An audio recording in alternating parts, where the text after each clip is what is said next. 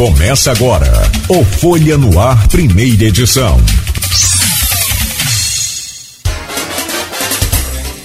Isso começa agora pela Folha FM 98,3, emissora do grupo Folha da Manhã de Comunicação, mais um Folha no Ar. E o Rodrigo Gonçalves vem aí com sua é, cobertura completa e eu fico de olho no Rodrigo lá nessa cobertura da, cam, da Câmara. Como diz aquela aquele é, é, menino, o homem sabe tudo. Anildo Cardoso falou: vou colar com o Rodrigo, que ele sabe mais do que eu, que sou vereador. Rodrigo, é porque está dando certo o trabalho, né? Claro, profissional de alto gabarito. Prazer e honra mais uma vez dividir essa bancada com você. Seja bem-vindo, meu querido Rodrigo Gonçalves.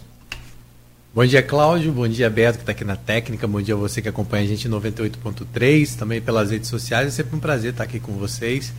Né? A gente trazendo aí é, as informações e sempre recebendo nossos entrevistados também. Eu posso dizer que o trânsito hoje está bastante complicado porque me atrasei também um pouquinho para chegar. Né? A gente sabe essa combinação de chuva também com a entrada de alunos nas escolas, né? acaba deixando o trânsito um pouco tumultuado.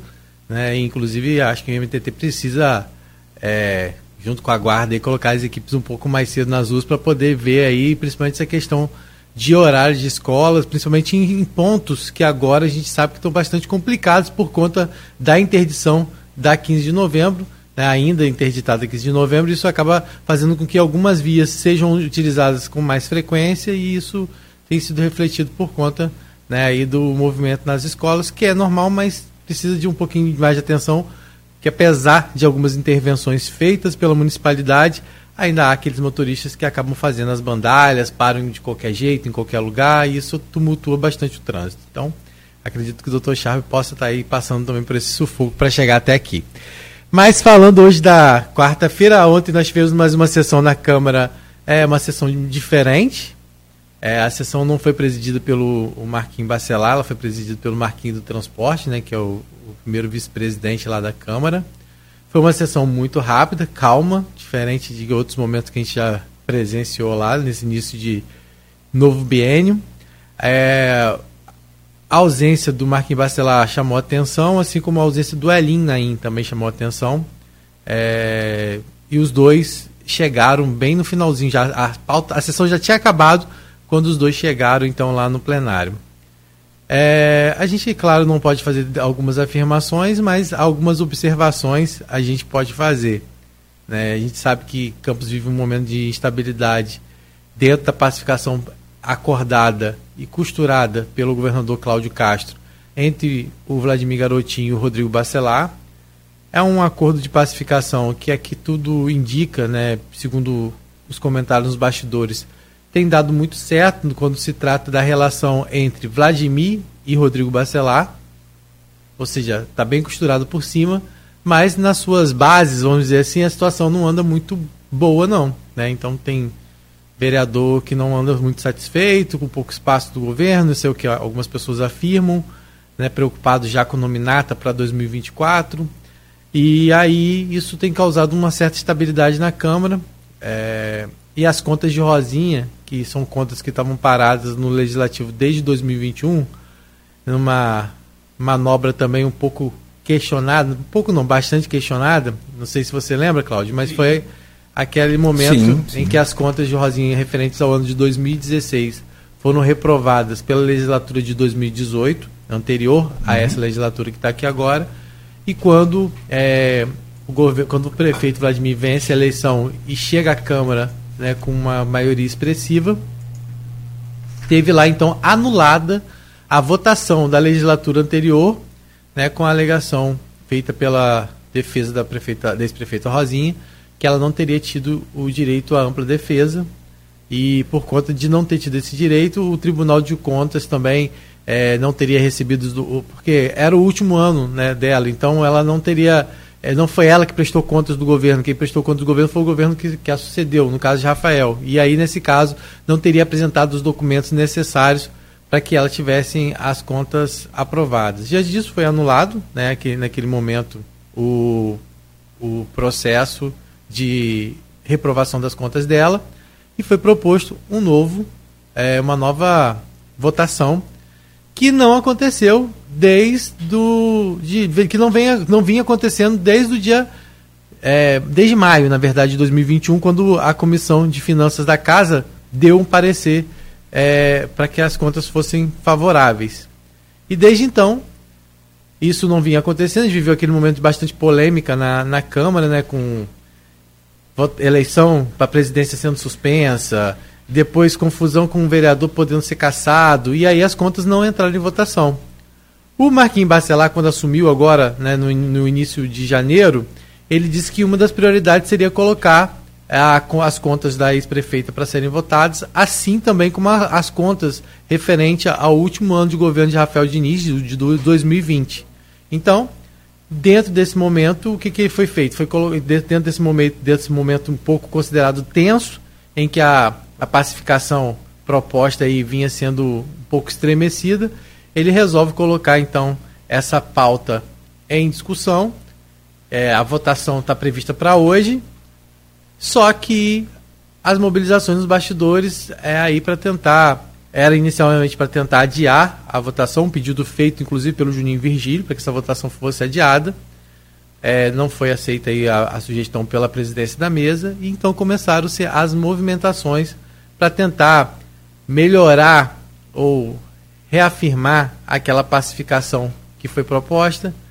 Então, dentro dessa movimentação, a gente tem visto aí hoje a, a possibilidade, é, as contas estão mantidas na pauta, mas a possibilidade, então, do, da base hoje contar com os 17 votos necessários para aprovar as contas. Fiquei sabendo aqui no ponto final, que sabe tudo, doutor Chabel já chegou, já vamos dentro de instantes, doutor, começar aí o nosso bate-papo, que é importantíssimo, e, e, e, alertar as pessoas sobre essa questão da dengue, que eu acho assim muito absurdo, em pleno século XXI, ter gente morrendo por conta de um mosquito, que pode ser combatido por nós, não depende das autoridades.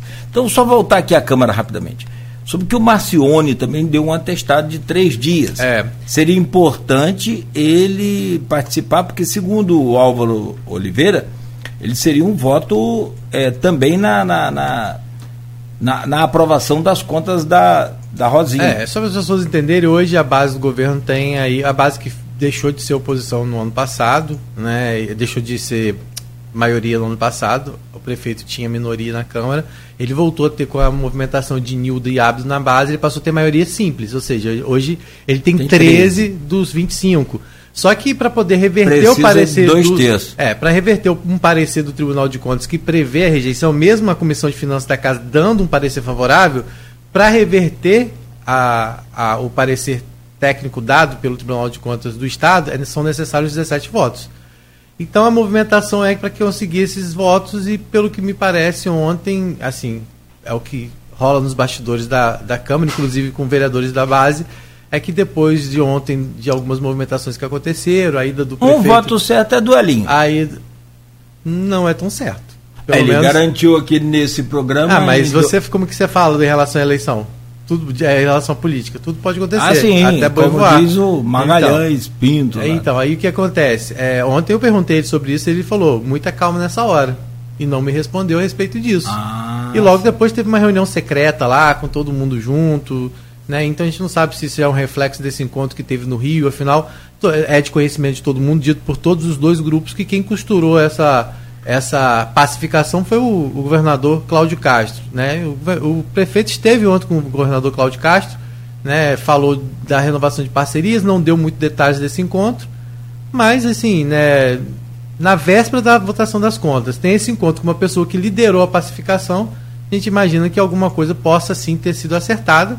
A gente não pode ser que levando de dizer que, né, o que, que, o que foi que aconteceu, mas é possível sim que se tenha conversado e feito sim alguns ajustes nessa pacificação que estava estremecida. E isso agora a gente só vai saber hoje às 17 horas, se a gente verá é, se, se vai ser votada realmente e aprovada as contas da ex-prefeita Rosinha Garotinho, que o Álvaro Oliveira faz uma defesa como líder do governo, que foi, é, além da Rosinha não ter tido durante sete anos nenhuma conta reprovada pelo Tribunal de Contas do Estado durante os últimos sete anos, né, não teria por que ela ter a última é, reprovada na avaliação dele, né? É a avaliação feita pelo Álvaro, sim. analisando sim, sim. A, o governo, só que a gente sabe que foi, era um momento. Cada bastante... conta é uma conta. É, mas era um momento bastante diferente, a gente sabe, veio venda do futuro, veio várias situações que aconteceram, né? É. E o TCE apontou aí pelo menos sete irregularidades. Que a gente não sabe se foram sanadas, né? Mas Vamos ver hoje como vai ser esse resultado é aí. É prova de fogo. É prova de fogo. E assim, o que a, a gente não pode deixar de ressaltar nunca também que é, foi essa situação, né, de ter sido aprovado por uma legislatura anterior, é, quer dizer, ter sido acatado por uma legislatura anterior, né, os vereadores tiveram lá o poder de voto e agora tiveram seus votos anulados, vamos dizer assim, né, e voltar a estacar zero, o que não é muito interessante, apesar de ter sido comentado, é, pode, pode ter sido Pode ter sido, sim, uma injustiça? Pode, mas já pensou, se tudo que a legislatura dessa, desse ano estiver fazendo, a próxima chegar e quiser anular? Então, assim, é, é. bastante complicado. Isso é, vale uma análise também mais aprofundada em relação Perfeito. a isso. Perfeito. Meu caro Rodrigo, vou trazer então, depois da sua explicação aí sobre os bastidores da Câmara, mais encurtado um pouco, claro. Deixa eu trazer o bom dia do doutor Charbel Cury, é médico, é infectologista, é parceiro nosso aqui desse programa, eu posso dizer assim, porque durante o auge da pandemia, que segue aí com o vírus da Covid-19 ainda acometendo as pessoas, principalmente as não vacinadas, principalmente as não vacinadas pela bivalente, que tem aí uma outra cepa de, de, de combate a esse vírus também, enfim. E, e, claro, é evidente, né, também as pessoas com comorbidade, essa coisa toda, e o, doutor Chabel vem trazer essa preocupação das autoridades aqui nesse programa hoje, e com relação à questão da dengue. Eu não sei, meu caro Chabel, no seu bom dia, eu tentei aqui adivinhar um filme, eu sou, eu, eu sou bom, eu adoro ver filme, mas eu sou fraco nessa coisa de, de, de memória de filme, então esqueço, daqui a pouco eu vejo de novo, enfim tem um filme aí que não seja de terror para a gente combater esse mosquito, que já fez um sem número é, é, de pessoas aí adoentadas com a dengue, inclusive uma vítima fatal aqui na cidade. Bom dia, seja bem-vindo, meu querido Charles Belcori. Bom dia, Cláudio. Bom dia, Rodrigo, Beto, todos os nossos telespectadores e ouvintes. Eu adoro vir aqui no, no programa, no Folha. É sempre um prazer, uma honra. E agradecer a vocês, sempre um carinho, recepção calorosa. É, o filme ainda vai ser lançado, tá? É, é, o Vingadores Guerra Secreta, que vai mostrar aí os Screws e, e, e, e, as guerras secretas que vão aparecer a qualquer momento. Mas estou brincando, mas é sério porque, apesar de toda a luta que a gente tem, a dengue está ainda entre nós e ela é totalmente sazonal, ela, ela envolve é, uma série de interferências, entre elas o processo de urbanização, o processo de é, mudanças climáticas, né? São várias variáveis que estão associadas ao processo da eclosão da dengue, mas o principal deles é a questão de o Brasil ser um ambiente extremamente favorável à disseminação dessa doença, né? E nos últimos anos ela veio acompanhado das suas primas, né? Chikungunya e Zika. Então, o nosso país, imunologicamente falando, né, nós temos a convivência desses arbovírus, né, que é um termo é, não taxonômico, que a gente chama, que, que engloba né, essas três entidades. Graças a Deus, febre amarela está contida, né? Você não estaria como quarta. É, mas a, quando a gente estuda a imunologia da convivência dessas três é, dessas três arboviroses, né, chikungunya, zika e dengue, é caótico. Porque um ambiente que você tem de dengue, você deixa o sistema imune é, extremamente suscetível e você favorece a, a, a sua é, imunidade para outras doenças e, e, favorece também um ambiente em que você tenha é, é, uma relação também com Zika, com chikungunya. Então, todos esses arbovírus, muitas vezes em conjunto, do ponto de vista né, da saúde individual, da saúde coletiva, é muito caótico. Né? E o poder público tem uma parcela importante de, de é, responsabilidade? Sim, mas no caso da dengue, é muito da população. Então aí que a gente precisa trabalhar aspectos como educação e saúde, aspectos como é, o papel da Secretaria de Educação junto com a Secretaria de Saúde, pois é desde cedo que a gente começa esse trabalho de educação, esse trabalho de fortalecimento da da, da, da, criança chegar em casa e cobrar dos pais, né, da, das famílias entenderem que não pode jogar lixo né, do lado da sua casa, num terreno baldio. Né, você vê, é, até mesmo né, a gente, toda hora eu passo, às vezes, em terrenos e vejo a pessoa jogando o lixo do lado de casa. Né, não entende que aquilo ali é criador de roedor, de rato, de dengue, de chikungunya. É, é, é um problema muito sério, porque você está criando problema para você mesmo. Né? E seu filho pode ficar doente, seu filho pode adoecer. Pensa também no seu filho, pensa também na sua filha, né? na sua família. Então, essa é a questão que a gente quer colocar aqui hoje, além de outras coisas. Rodrigo? Agradecer mais uma vez a presença do Dr. Charbel aqui. Doutor, a gente. Eu vou partir da, daquela coisa que, as, que algumas pessoas falam. Ah, agora a Covid parou um pouco hum. e surge a, surge a dengue. Né? Eu queria que o senhor falasse um pouco sobre isso, porque, assim, além de ser uma, uma avaliação muito vazia de quem não tem conhecimento técnico, né, é, é importante a gente ressaltar isso, que, né, que, que, a dengue ela sempre teve aí, só que ela tem esse período um pouco mais sazonal. Eu queria que o senhor falasse um pouco sobre isso. É, a pergunta é ótima. É... Covid e dengue também são problemáticos. Eu tenho paciente que já apresentou dengue e Covid juntos e é extremamente complicado.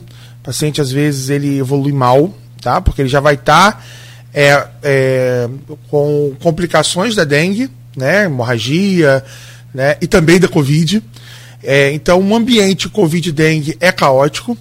Mas a questão da dengue nos últimos anos, né, a gente tem acompanhado todo o ritmo, porque assim, quando, quando você fala de chikungunya e zika, né, que são as primas, né, que a gente chama, é, elas têm uma certa, um, um certo favorecimento para gente, né, como poder público, porque elas são é, um sorotipo só.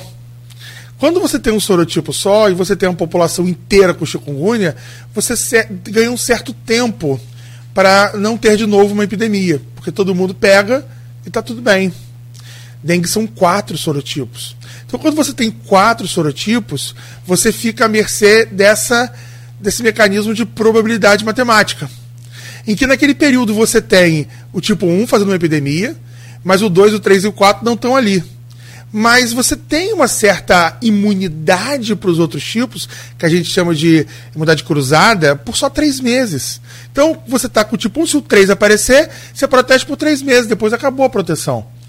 Então, se o 3 aparecer naquele período, ou o 4, ou, ou o 2, por exemplo, né, você pode ter uma dengue hemorrágica, certo? Né, mais grave. Essa é a regra geral, tá? Mas o fato que eu queria colocar é que quando aparece um outro, você não está mais você, não está mais imune. Aí você tem uma nova epidemia e depois uma nova epidemia. Então, o mecanismo de probabilidades ele vai se perpetuando ao longo desde 1982, quando chega a dengue no, no Brasil, né? Estamos falando de mais de 40 anos, né? 41 anos, né? Então, a, a, a, soma-se a isso o fato de que quando ela vem, ela vem em ondas. E essas ondas, muitas vezes, são ondas que a gente chama de ondas de, de, é, é de suscetibilidade. Por exemplo, nós estamos falando de atualmente, não vamos falar de 2023, né? Uhum. A gente passou algum tempinho aí sem a dengue, né? É, nos últimos anos teve chikungunya, nos últimos anos teve zika, né? parou. Porque as pessoas foram ficando imunes. Como se o vírus estivesse vacinando as pessoas, né? E depois Agora chega a dengue com força. Por quê? Porque está sendo mapeado aparecendo o dengue 2 e o dengue 3, principalmente, o dengue, 2, dengue 3, mas o dengue 2, que é o perigoso, Mas a última aparição dele tem quantos anos? 13. 2010. Tá certo, tá explicado. De 2010 para cá, pessoas nasceram e estão hoje com 13 anos de idade que nunca viram esse vírus. Né? Então são pessoas e populações que não tiveram contato. Hoje o tipo 2 né? é o que tem circulado mais. 2, já tem casos de 3 isolado, mas o 2, o principal, é a maior preocupação. Por quê? Porque aquele caso, e eu vou contar aqui um case para quem está nos ouvindo, assistindo, que é o paciente que tem uma febre alta, que não dura mais que 7 dias, que dengue é uma febre que não dura mais 7 dias, tá 10 dias com febre, não é dengue. Tá? Então, está com 20 dias com febre, não é dengue. Tá? Então, dengue ela envolve um papel matemático de febre. Então, a febre de três dias, alta, mal-estar, dor no corpo, dor atrás dos olhos, hum, você está de cama, batido, fraco. Depois de três dias, a febre melhora. Aí você tem aquela defervescência da febre, que é a melhora da febre, você vai ao médico, ele te orienta, e depois da febre você evolui para um quadro de choque, de. É, dor abdominal, sua barriga aumenta de tamanho, você tem cansaço, dificuldade para respirar, que é quando o, o dengue ele sai o líquido do sangue e cai no pulmão e cai na barriga, ele vai fazendo as serosites, né? Que o Luiz José adora falar, serosites, que são as é, extravasamentos plasmáticos. É quando você tem é, a água saindo do, do, do sangue, porque o sangue é água também, e essa água do sangue cai nesses lugares, que é o que o dengue dogs faz. E aí ele mata por choque. Né? Cai, baixa pressão, e se você não intervir ali no quarto, quinto e sexto dia, o paciente morre.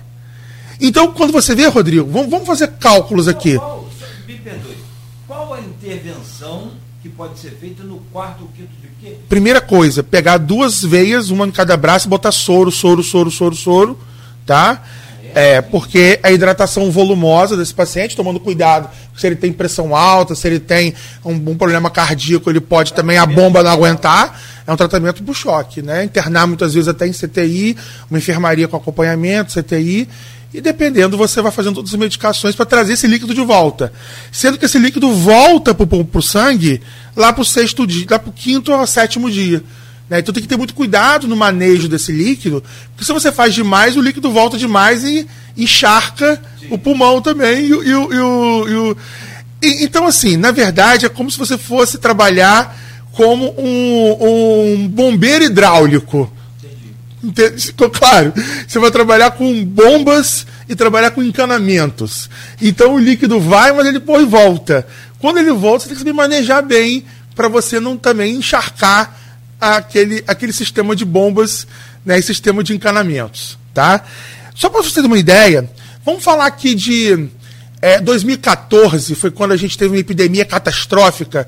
Eu não sei se vocês se lembram que a gente chegou a abrir até um polo 2 do, do Centro de Referência da Dengue no HGG. Lembra disso? Naquela época, estava chegando Zika no Brasil, chikungunya chegando, mas a gente teve uma epidemia catastrófica. Né? Deixa eu ver. A, a, o, quando a gente pega aqui o, o, os dados, né? Eu vou pegar o dado aqui, mas enquanto estou falando, é, por que, que a gente abriu aquele segundo polo? Porque a quantidade de pacientes doentes era muito grande, né? Mas ali, quem que estava causando aquela epidemia? Dengue 4, que tinha acabado de vir, na época, voltar para o Brasil, né? E ele fez uma epidemia muito catastrófica, mas o dengue 4 ele tinha uma característica. Ele tinha baixa letalidade, ou seja, você ficava todo mundo doente, mas todo mundo só tomando um sorinho, ia para casa, mas ninguém é, lesava o, o, a pleura, lesava o abdômen, não tinha uma gra gravidade.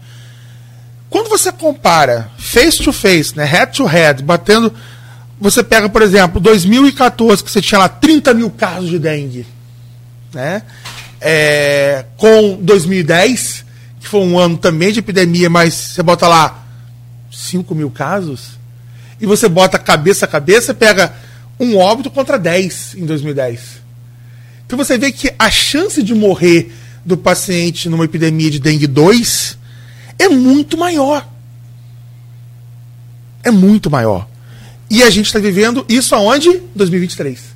Então é essa mensagem que eu quero deixar para vocês. Uhum. Nós já tivemos um óbito esse ano. É, quando fala assim, né? nós estamos em situação epidêmica, ela não pode se considerar já uma epidemia? Como que é isso? É um, é um é, existe um cálculo que é feito pela, pelo Estado que é que você precisa ter um X número de casos confirmados para você fechar. A gente está aí com quase é, mil, é, 800 casos confirmados. Precisa chegar em 1.200, 1.300, que é um cálculo de incidência. Tem não, eu ia chegar lá. Mas se você me pergunta, Chaves, da epidemia, está. Por quê? Porque existe a teoria da, do iceberg da vigilância. O que é a teoria do iceberg da vigilância? Quando você pega, para cada um caso de dengue notificado, você pega de 5 a 10 não notificados. Por quê? Porque eu já tive dengue. Você teve dengue, Rodrigo? Não. Teve dengue? Teve hemorrágia. Eu tive uma, uma não hemorrágica, uma hemorrágica. Eu tomei paracetamol no começo. Beleza. Se Nélio ouvir isso, né, doutor Nélio ele fica nervoso. Rapaz, eu, não, e, e, aqui todo dia mostrando e falando com as pessoas do, do, que se tratava e tal. Porém, ocorre o quê? É que eu não, é, é não sabia que era dengue. Deu uma febre, eu, paracetamol. Pronto. É. Eu, eu acho que eu nunca tive, pelo menos assim. É, eu, as pessoas falam que se eu tivesse, eu teria certeza que tive. Né, assim, mas eu acredito que não, nunca tenha tido, pelo menos. Alguns falam que eu tô tão ruim que nem mosquito chega perto. Posso contar um case aqui? É, em homenagem ao professor eterno, professor mestre, doutor Nélio Artiles. Eu sou infectologista por causa dele, né? Ah, é? Porque é, ele é o nosso inspirador. Para mim, Rodrigo Carneiro. A gente, a gente abriu um fã-clube dos ex-alunos, dá um time grande. Eu, é. André, André Moreira, tem, tem né? Dá uma galera grande, né?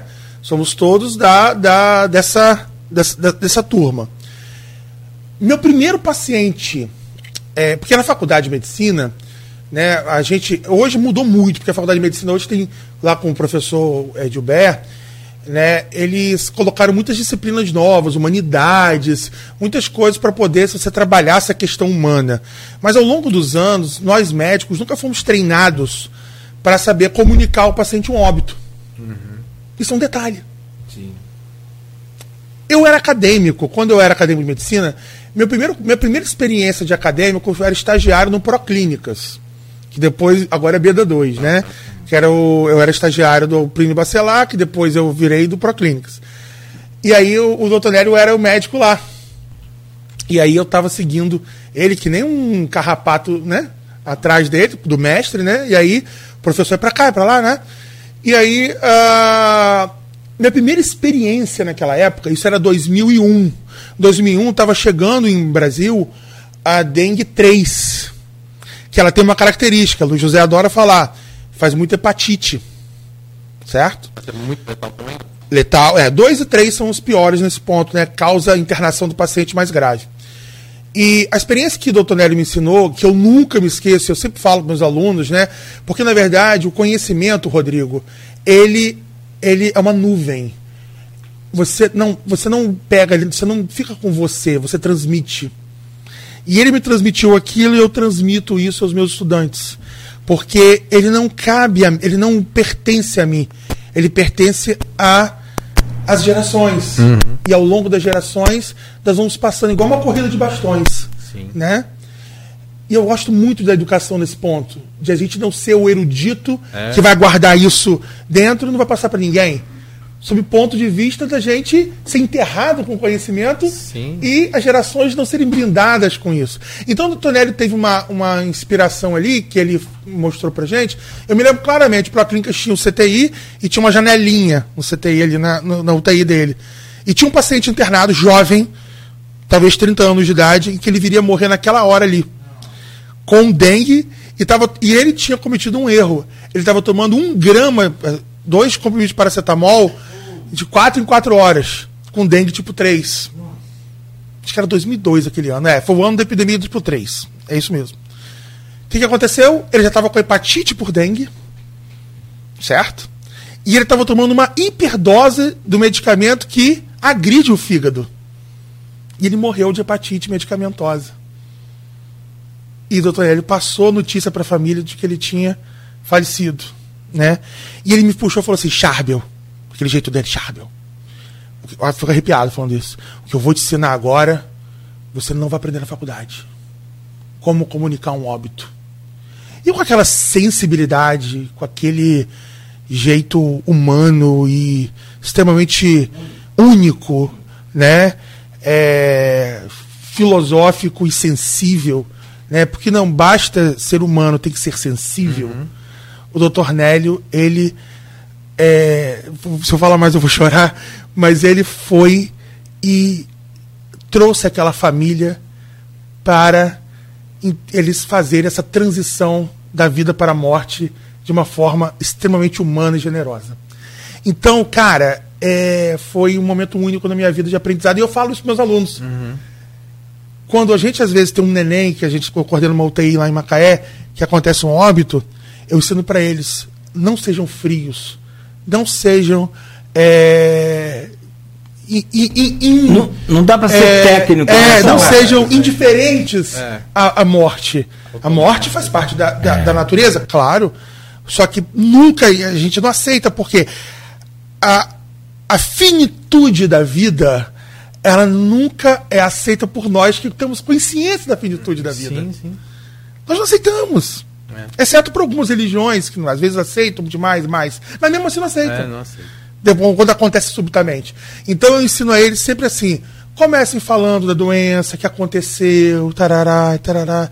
Expliquem como foi uma gravidade. Não chega, morreu. Não é assim. Entendeu? E depois você consola, oferece um abraço, oferece um, um toque né? Porque muitas vezes o toque é uma forma de dar o consolo, de enfim. Né? Então a gente passou essa situação e foi um momento de muita sensibilidade e aprendizado. Eu queria passar um dado aqui. Esse ano, por exemplo, não é um ano de chikungunya nem de zika, tá? Mas de dengue a gente já está com 800 confirmados. Minha opinião pessoal, com 800 confirmados no laboratório, já está em epidemia. Uhum. E está em subida. Em Campos, tradicionalmente, né, o José adora fazer esses comentários. Ele, que é o cara que adora essas coisas temporais, é, sempre sobe depois da Semana Santa. Né? Semana Santa é agora, né? Final do mês, início de abril. É dois. Então, a tendência é Campos subir até abril, tem um pico final de abril, maio e desce depois de junho. Então, esse ano será um ano epidêmico. Doutor, é, esse caso de óbito foi um óbito em travessão. Sim. É, teve algum, alguma característica mais específica em relação a, esse óbito? Era uma pessoa que tinha algum tipo de comorbidade? Foi do tipo 2? Foi do tipo 1? Como é que aconteceu? É, os óbitos de dengue, muitas vezes, eles não têm. É, muitas vezes você não precisa ter comorbidade. Porque o tipo 2, ele é, ele não tem uma, uma natureza. Por exemplo, a gente tem óbito com paciente com 20 anos. E o que nós temos aqui para comentar, né, que é importante, é o tempo de resposta clínica. Por isso que pensou em dengue, trate como dengue. Não pensou e acha que é, está na dúvida, trata também. É. Por quê? Porque senão você perde o paciente. Foi assim que essa, essa senhora, é, foi uma moça que faleceu, né? É, e que também é, muitas vezes você tem é, comorbidade para dengue, muitas vezes não tem uma interferência muito grande, que às vezes o jovem a gente Sim. perde, criança, né? É claro que tem alguns fatores que, que, que entram em comorbidade, por exemplo, é um paciente que usa algum medicamento para coagulação e tudo mais, mas na prática mesmo, a gente vê muita criança que também pode ter complicações mais severas, né? mas a natureza viral ela é dinâmica e imprevisível. Eu adoro falar essa frase, pois ela resume um pouco do que a gente passa. Doutor, eu quando eu perguntei, a, falei do início, né, que algumas pessoas falam assim, ah, antes era Covid, agora é dengue, né? Uhum. Essa, essa, visão que as pessoas têm. Assim, quando a gente faz uma análise, né, na verdade, do que a gente viveu com a, com a questão da Covid, né, o, todo o negacionismo que existiu, né, a gente vê que isso ainda reflete de alguma forma quando as pessoas avaliam que, apesar de a gente já ter vivido tudo que a gente já viveu em relação a dengue, que isso já falou aqui, já colocou, as pessoas parecem viver nesse processo de negacionismo o tempo todo. Porque muitas vezes elas não, não, não cuidam de medidas básicas como cuidar da sua casa, de evitar um, o lixo no quintal, né? E é um processo que a gente precisa superar. Né, e por mais que exista da, por parte do município né, mutirões frequentes, o trabalho, além dos mutirões, tem o trabalho regular dos agentes de endemia. É, agora, como mudar isso? O senhor falou da questão da educação, né, na, e a gente tem visto também esse trabalho em parceria com a Secretaria de Educação, tentando fazer com que essas crianças possam ser multiplicadoras disso, né, já que infelizmente não tem funcionado muitas vezes com os adultos, então que as crianças possam trazer, é, fazer esse papel. Eu queria que você falasse um pouquinho sobre isso. Por que, que a gente vive esse constante negacionismo, vamos dizer assim, em relação à dengue, das pessoas não entenderem que ela é uma doença que está aí, que mata e que a gente está suscetível a passar por ela o tempo todo? Olha, é... de muito pior nós já passamos, Rodrigo. Eu acredito que nos próximos anos a gente vai ter sim uma revolução maior na educação. O trabalho que o professor Marcelo faz na educação é belíssimo é, é um trabalho de longo prazo. Ah, o trabalho que o IEC, que é a parte de educação continuada que o CCZ faz em conjunto com a educação é muito interessante.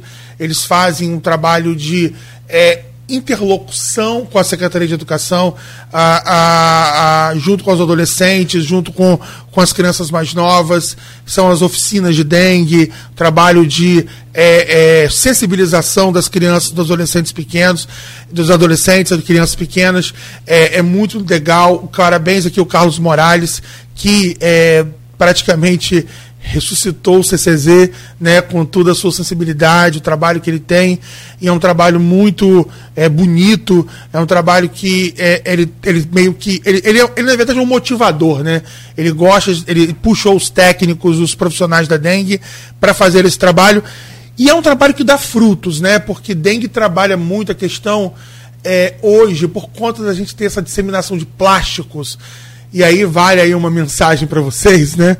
É, você sabia que todos nós temos plásticos é, na nossa composição corporal? Sabia que vocês comem plástico? Vocês comem plástico, nós comemos plástico. E isso é um veneno, tá, crianças? Então, na verdade, quando a gente pega, por exemplo, é, aquele plástico que fica em cima de uma verdura, alguma coisa, a gente come, né, aquele plástico microscópico, ele entra na, na nossa é, cadeia, né? É, alimentar, né? E, e isso para gente é um problema. Acontece que hoje, devido a essa disseminação dos plásticos e a, é, a decomposição dele, muitas vezes extremamente demorada, qualquer plástico da natureza ele vira um, um, um, é, um local para ovoposição da dengue, né? Então, o, o mosquito hoje é, é, é, meio que o Ministério da Saúde meio que hoje está trabalhando mecanismos alternativos, como o BATIA, né, que é um mecanismo que eles estão assim, eles estão ainda experimentando em locais que é uma, é uma espécie de mosquito que não consegue fazer a, a, a, a ele, não, ele não consegue fazer a, colocar ovos né? Então ele, ele povoa a natureza com uma população de mosquitos que é, fazem a. são estéreis, então na hora que vai fazer a, a, a mistura com esses mosquitos, não há uma. Cadeia, a cadeia de transmissão para. Né, e tem sido bem sucedido em alguns locais, né? Eles estão com algumas preocupações ambientais e tudo mais, né? E claro, né, outros mecanismos de ajuda, porque sempre quando você fala de vírus, né, vacinas são ideias importantes, né? Não sei se vocês têm acompanhado né, a série The Last of Us, né? É, que fala do, de uma epidemia de fungo, mas graças a Deus para vírus tem vacinas, né? Para fungo é difícil, mas para vírus tem vacinas. Tem inclusive, Rodrigo, deixa eu fazer aqui só uma pausa, pedir ao, ao doutor Charbel, porque tem várias perguntas lá no grupo, inclusive sobre vacinas. Acho que tem a dengue vaxia, não sei se a pronúncia é essa mesmo. É, tem também uma outra que é a, a Kide, Kidenga. Kidenga, é a nova. É, é a nova, né? Posso pedir ao senhor para comentar sobre essas vacinas e outras claro. situações ainda pertinentes à dengue, em que um ser humano de 1,80m, com 80 quilos, saudável, perde a vida por um mosquito, que eu não sei nem se tem peso, se é possível pesar um mosquito. Porque é tão complicado. É porque é fácil eu chegar aqui e pedir ao senhor, cadê o fumacê? Cadê o carro fumacê? Cadê a... É muito fácil. Mas cadê o meu quintal limpo? Cadê que eu recebi, o que eu permiti que o agente do CCZ ou de combate à endemia, nesse, nesse contexto geral que pode estar na secretaria do senhor, pode estar na secretaria de saúde, está em todo o, o, o, governo, é uma, uma equipe, um mutirão. Cadê que eu cuidei do, do, do, de permitir o pessoal de entrar? Porque eu tenho medo. E. Ah, e tem isso também. Não, então assim, eu acho que é. Acho não, eu tenho certeza que é uma guerra é, que se complicou para a gente vencer, mas que ainda temos chance de vencer se a gente realmente. Porque o ser humano ele é, ele, é, ele é insuperável, tanto que está aí, sobrevivendo a, a tudo. Né? Então, a gente precisa aprender a combater o mosquito. Infelizmente, me perdoe. Posso falar isso depois do intervalo? Pode, é, por é favor. Importante. Infelizmente, as campanhas publicitárias são fracas. Ruim, não que eu seja lá nenhum Duda Mendonça, mas aqui para nós, reserve 10 minutos do dia para matar. Isso não resolve o problema. Ou você mata o mosquito ou o mosquito te mata. É isso aí. É nesse nível é. que eu penso. A gente fez isso em Campos uns anos atrás, lembra? Uhum. Mostrava as pessoas doentes no hospital. É tipo tal. cigarro. Falava dengue mata. É isso, isso aí. aí. É, tipo aquelas carteiras de cigarro com aqueles. E que não, né? Lá convence muita gente aí. Então você imagina essa campanhazinha, é, sei lá, muito superficial. Penso que poderia dar um impacto maior na população para não ter que sofrer esse tratamento de impactante, como o senhor disse aí, dois, eu nunca nem tinha ouvido falar nessa possibilidade, dois... É, é, dois acessos venosos, até Acessos uns, é. venosos, é. ou seja, duas veias com o, o, o, soro. o soro. Obrigado, Rodrigo. É uma loucura, cara. Que doença é essa que a gente pode evitar, pode matar o mosquito e está permitindo que nossos filhos, netos, avós, todo mundo aí. É uma responsabilidade muito grande nossa e que a gente não pode empurrar para nem prefeitura, nem poder público, nem muito, muito menos para debaixo do tapete. São 7h59. Então a gente faz um rápido intervalo e na sequência a gente volta a conversar com o Dr. Charbel Cury. Vamos falar também sobre a Covid-19 ainda, essa vacina a bivalente e também lá no finzinho do programa sobre, sobre a preocupação aí com a gripe aviária. Foi na Argentina que surgiu a, a gripe aviária, pode chegar ao Brasil, já chegou. Daqui a pouco a gente vai falar sobre tudo isso. Fique ligado. E no programa de hoje, no oferecimento de Proteus, Unimed Campos, Laboratórios Plínio Bacelar e Vacina Plínio Bacelar, temos prazer e honra de receber o Dr. Charbel Cury, infectologista e superintendente da rede Campos de Saúde Pública. É, a gente fez várias conexões aqui para o, o, esse bloco, né? Deixamos um fio longo aqui para o doutor Chabel né, é, encurtar para a gente vacina para dengue. Eu vou até aproveitar, meu, meu caro Rodrigo, se você me permite. É, acho que pode dar uma lida lá nos comentários. No, Deixa eu pegar o óculos aqui falando. que nessa hora aperta. É, enquanto você vai, procurando aí. Achei. Eu vou falar que só dar o nosso bom dia lá, algumas pessoas que estão no Facebook também. Né, e dizer que as pessoas também podem deixar os comentários. Então a gente tem lá os comentários, várias pessoas dando bom dia. A Sebastiana Gonçalves, que é minha mãe, que não perde. Também a Wanda Terezinha Vasconcelos. Queridos. A Ilda Barreto, o Juninho Virgílio é, falando aí todo o meu respeito e admiração a esse ser humano incrível. Sou fã desse cara, falando do Dr. Charles. Vovô do ano. é. E aí também tem a, a Bia, a Ércia, a, Ro, a Ros, Rosene, é, o Maurício Baptista, que é o nosso telespectador, e ouvinte número um.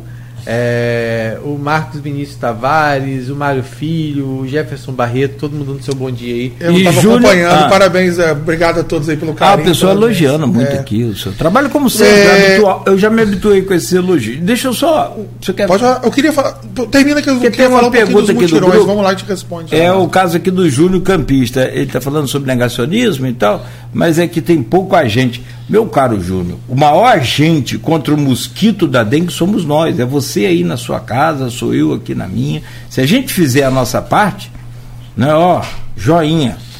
Os agentes da endemia têm uma quantidade boa dentro do, do, do regulamentado pela, é, pelo governo federal.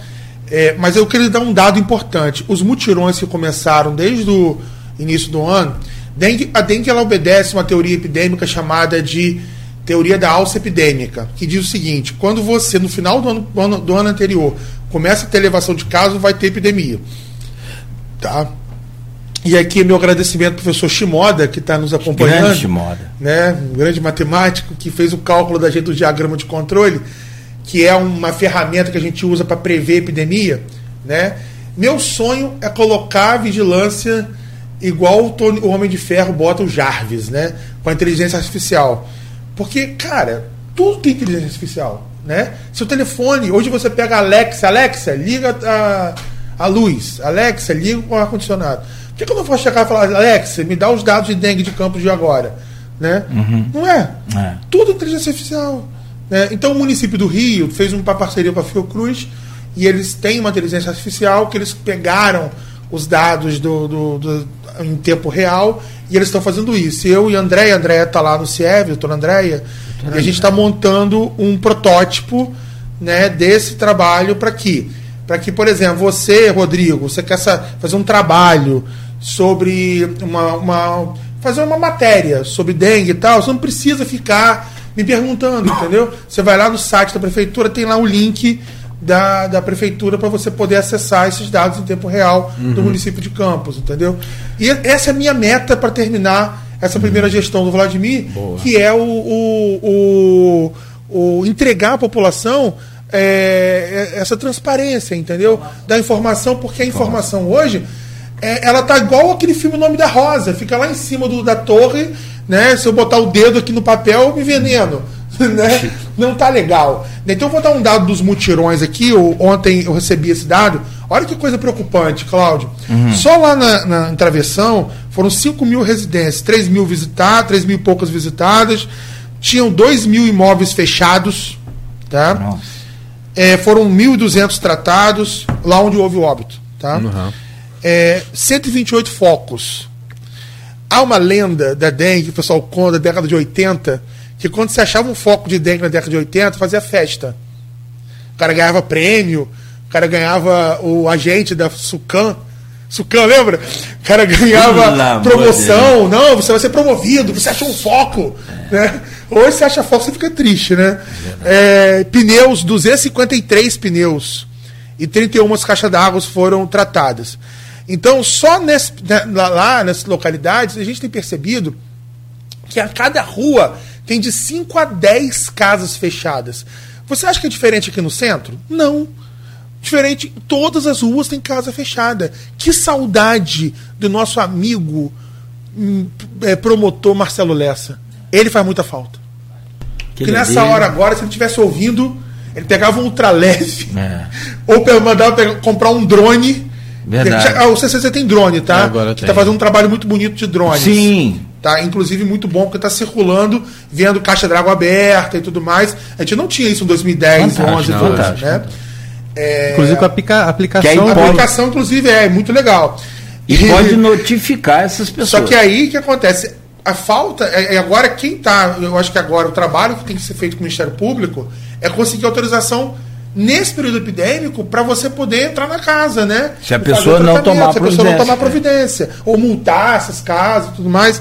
Um dado, por exemplo, dos par do Parque Prazeres, foram 3.400 residências, 3.600 residências, 1.400 fechadas, né? Mas muitas dessas fechadas não estão fechadas, abandonadas.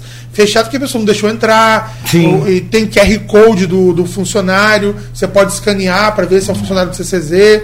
Né? Então, gente, por favor, ainda... deixe o funcionário entrar na sua casa, é. para ele fazer uma vistoria, por favor, isso é importante. Inclusive, é, amanhã não... tem mutirão, né? Amanhã tem, tem, vai ter no Jockey. Aí, a gente anuncia aqui, gente, tá tendo mutirão hoje, em tal lugar assim, assim, identifique aí o, é. o servidor e, né, deixe... O mutirão tem uma capacidade absurda. Sim. sabe, sim. sabe quando você tem uma guerra, que você vai com a tá Força isso. Aérea primeiro, para dar aquela uhum, destruída? Uhum. É a Força Aérea. O mutirão é a Força Aérea da guerra. Na verdade, é onde a Rússia errou, né? Que a Rússia. Eu não vou discutir guerra, não. Porque não, é. Eles mandaram guerra, por terra e. É, isso aí vai mudar o assunto, porque é onde mas, a Rússia olha, errou. Graças a Deus, graças a Deus que eles erraram.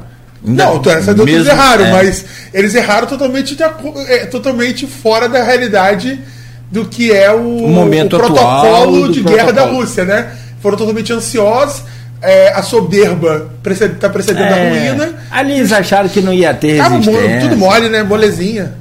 Bom, meu, meu, meu caro é, Charles Belcorto, tem várias perguntas aqui no, no.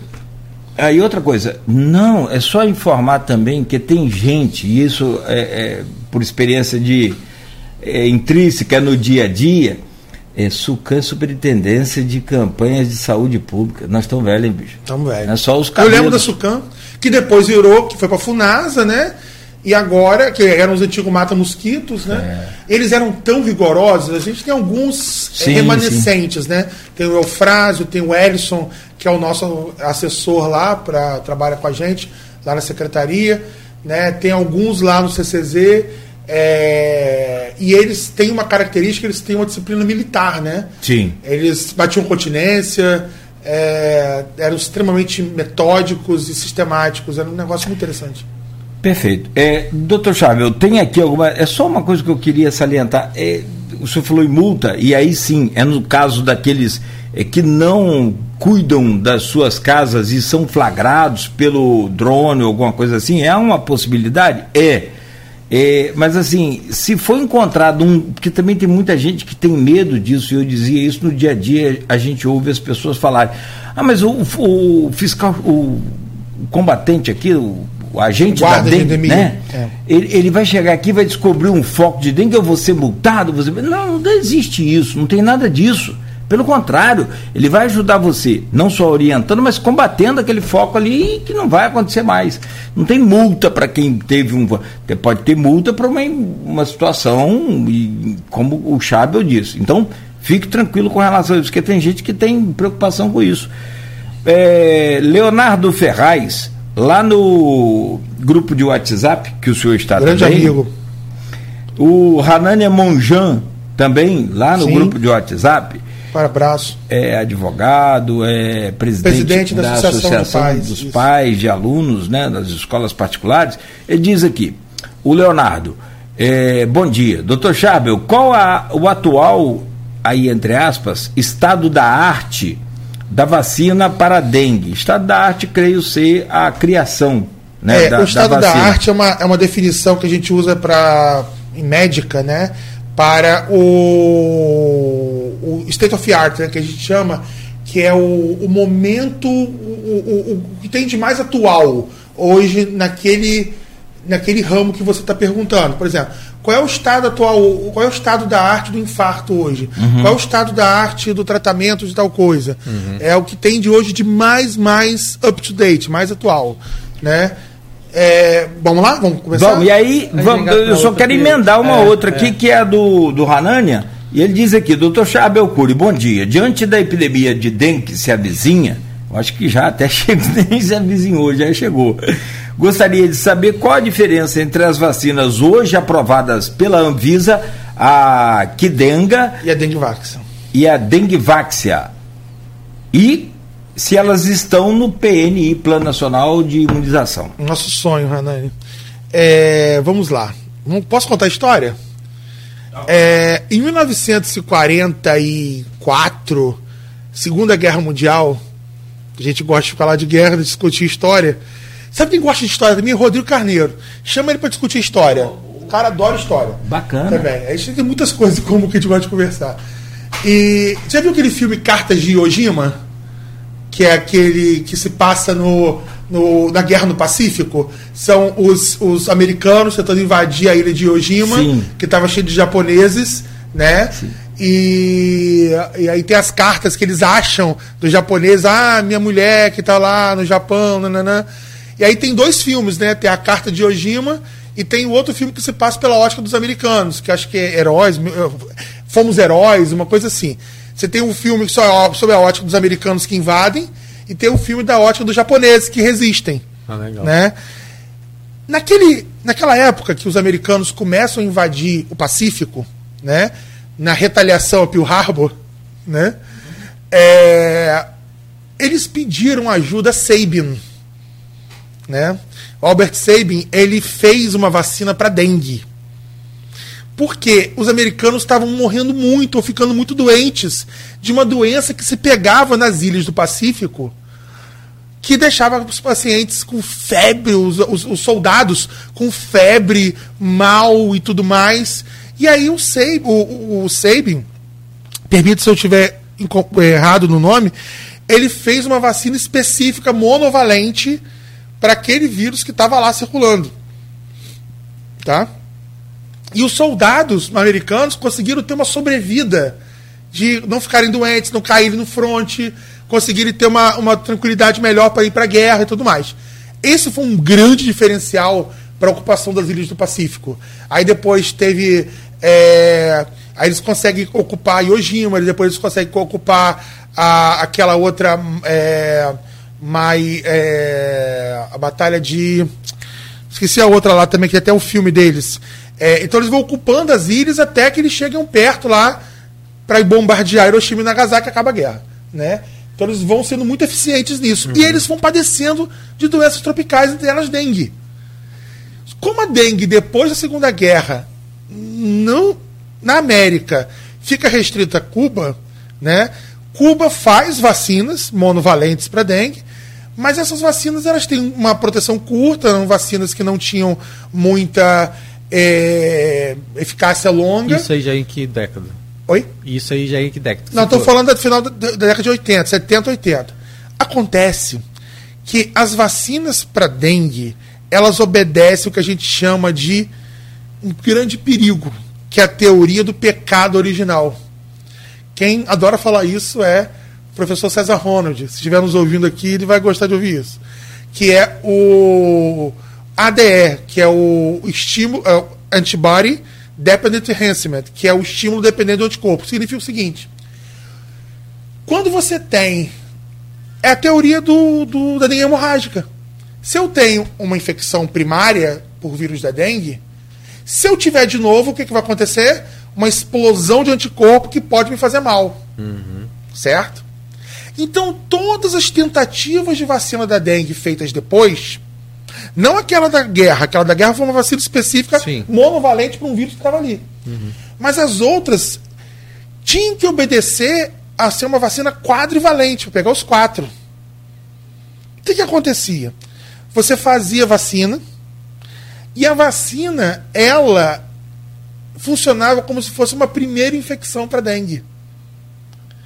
E aí, quando você tom... tinha infecção, você tinha infecção mais severa, que hospitalizava você. Então as tentativas foram muito frustradas. Até que em 2016, a Sanofi Pasteur gastou um bilhão, estou falando bi, como disse Ciro Gomes, B de bilhão. É. um bilhão e meio de dólares. É muito dinheiro, cara. Na Dengvaxia, que seria a vacina dos sonhos. Pois ela tem um backbone, ele pega uma espinha dorsal de uma febre amarela e coloca em cima da febre amarela os quatro vírus da dengue. E faz teste na Ásia inteira, Malásia, Filipinas e tudo mais. 30 mil vacinados, vacina todo mundo.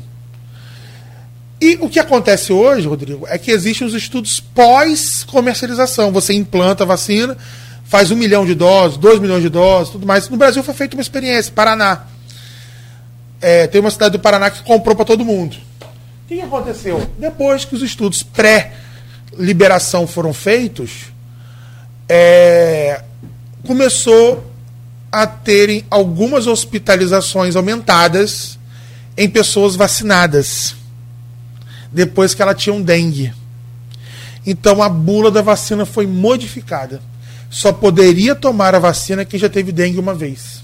Hum. Porque você não teria o, é, a teoria do pecado original. E essa, essas duas vacinas, elas estão em que fase? Nessa fase? Então a Dengvaxia, ela já foi liberada, ela é, ela é autorizada, ela vende no Brasil, tá? Mas ela está restrita a quem já teve infecção por dengue, confirmada. Qualquer, qualquer sorotipo. Qualquer sorotipo. Só que ah. então a proteção fica mais baixa, né? Porque aí você vai ter que, ah, vou me proteger então para os outros, né? Uhum. Acontece que, acontece que O. É, a Sanofi, nossa, entrou em briga com o mundo inteiro, provou que a vacina dela estava certa e tal. Não teve briga. Perdeu muito dinheiro. Ela perdeu muito dinheiro. Tá? Só que na época eu fazia doutorado no Rio, em Niterói. E a minha professora é virologista, que eu faço em virologia. Antes da Sanofi falar isso, ela já tinha feito a crítica. Ela falou: não vai funcionar. E ela explicou, eu tenho a aula dela falando, ela desenhando o antibody enhancement. E ela mostrando, olha, isso não vai funcionar por causa disso, disso, disso, disso, disso. Ela desenhou a coisa. E ela estava certa. Resultado da história. A Takeda, que é uma empresa japonesa, em paralelo, e também o Butantan, junto com o NIH, que é o, o, é o, o Ministério da Saúde dos Estados Unidos, também tem dois projetos. O do Butantan e da NIH ainda está em fase 2, fase 3, fase 2 para 3. Que é uma vacina de dengue também muito boa tá? Mas ainda não está licenciada, porque tiveram alguns eventos adversos, deu febre nas pessoas e tal. Mas a dengue, a, a taqueda é essa aí, que é a Kidenga. Eu dei uma aula no Congresso Mundial esse ano, em fevereiro, não, ano passado, fevereiro. E na aula que eu estava, estava uma mesa. Eu dei uma aula de HPV e na mesa tinha um cara da, da, da, da taqueda. Aí um podia fazer pergunta para o outro. Era, era, um, era um alemão. Cara, eu tava doido fazendo uma pergunta para ele. Aí eu. Aí o cara, você quer fazer pergunta? Eu falei, eu quero fazer pergunta. Aí eu, pra quem? Pro alemão. Aí eu online, né? Aí eu, o que, você vai perguntar pra ele? Eu falei, ah, eu queria perguntar pra ele o seguinte: vai ter o mesmo problema que teve a dengue vaxia? Aí ele, olha, não vai, porque a gente está licenciando para quatro anos, ousada essa vacina. Porque ela é diferente da dengue vaxia. A Dengvaxia, que é da Sanofi, que é essa que está meio que colocada no ostracismo, ela tem uma falha. Ela tem uma proteção para o dengue 2 de 40% só. De 27% a 40%. Então ela é falha. Não, não há falha com relação a, a, a, nenhum efeito colateral. Colateral. Pra, pra, só, se você, só, se você nunca tomou. É. Só se você nunca tomou. Só que aqui dengue. Não, não, não tô falando da, da, da, nova, não. Só que a nova, ela tem não, um sim, detalhe tá importantíssimo. Que tá no ostracismo. É, a nova tem um detalhe importantíssimo. O backbone dela, que é o esqueleto dela, é feito em cima do Dengue 2. Olha o que eles fizeram. Eles pegaram o Dengue 2 e que rechearam é o mais ele. Perigoso. Que é o mais perigoso. Eles pegaram o Dengue 2 e colocaram dentro dele o Dengue 1, 2 e, e, o, o, e o, o Dengue 1, 3 e o 4. Foi, foi genial. Aplicaram nas pessoas. Então, a soroconversão do Dengue 2 é altíssima, é quase 100% fazendo com que ele reduza a hospitalização em 90% e a dengue em 80%. Essa é a dengue váxia. É a nova, é a Kidenga. Nova... Ah, não, é a Kidenga. É a Kidenga. Esquece dengue váxia. É, então, assim, vamos uhum. torcer para que ela não gere esse, essa teoria do pecado original. PNI seria um sonho se colocasse. Sim. Prefeitura de Campos também.